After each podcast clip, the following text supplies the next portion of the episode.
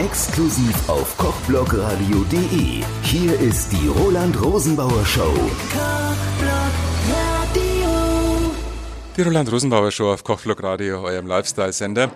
Heute zum Thema Superfood. Wir haben jetzt einiges gehört über Avocados und Co., aber auch Hanf ist ein Superfood, ein regionales Superfood sogar. Und wer sich damit sehr gut auskennt, ist der Martin Schubert. Hallo Martin. Hallo, grüß dich. Martin, Superfood und Hanf. Also bei Hanf denken die meisten wahrscheinlich erstmal an Dope. So war das bis vor kurzem, ja. Was macht Hanf zum Superfood?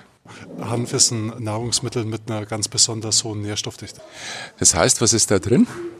Äh, ganz besonders viel Eiweiß, Vitamin E und Ballaststoffe.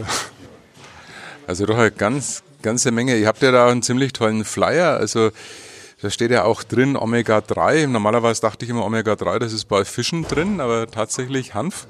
Man könnte sogar sagen, dass Hanf ähm, die bessere Omega-3-Quelle ist als pflanzliches. Ihr baut Hanf ja an auf eurem Hof. Ähm, das war ja, glaube ich, gar nicht so einfach. Also Hanfanbau war ja bis vor kurzem noch verboten. Ne?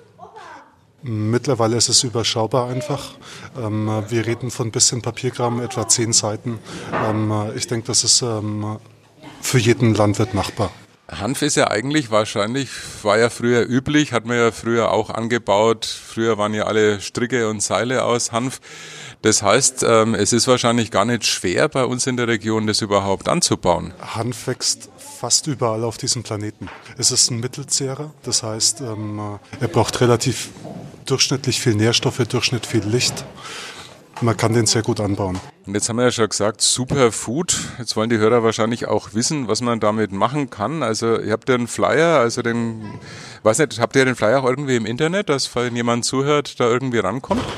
Auf Naturgarten Stegaurach äh, kann man das alles finden, ja. Also wunderbar, wir geben die Adresse hinterher nochmal durch, auch ins Internet. Ich gehe einfach den Flyer hier mal durch, weil es einfach ist und weil der so toll ist. Also allein die zwei Seiten zu Hanfsamen ist ja eigentlich Wahnsinn, was man da alles machen kann. Ja, wir lieben es, ständig neue Sachen auszuprobieren. Als nächstes ist Eis dran. Wir wollen sogar mal veganes Eis probieren, aus Hanf. Veganes Eis aus Hanf. Also das heißt, da ist quasi in dem, in dem Eis ist da so Hanföl dann drin oder wie muss man sich das vorstellen? Im Moment machen wir Hanfmilch. Das sind im Grunde die gemixerten Körner ähm, mit etwas Wasser und ähm, als Süßstoff nehmen wir im Moment Datteln dazu. Mit einer Idee Vanille. Also das klingt äußerst lecker. Ich habe ja bei euch auch diese Hanfschokolade versuchen dürfen in verschiedenen Sorten. Das ist ja eigentlich auch eine ganz tolle Idee.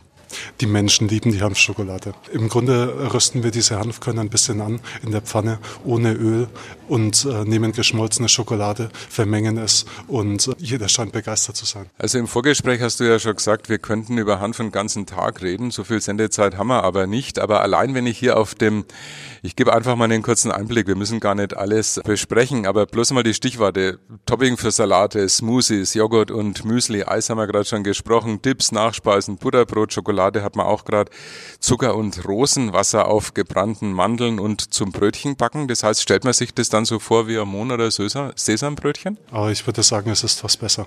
Wenn man auf diese Hanfkörner beißt, ist es ein bisschen wie Puffreis. Es hat so einen, so einen nussigen, leckeren Geschmack. Zwei ganz eigene Seiten sind das kaltgepresste Hanföl. Also kaltgepresst kennt man ja Olivenöl.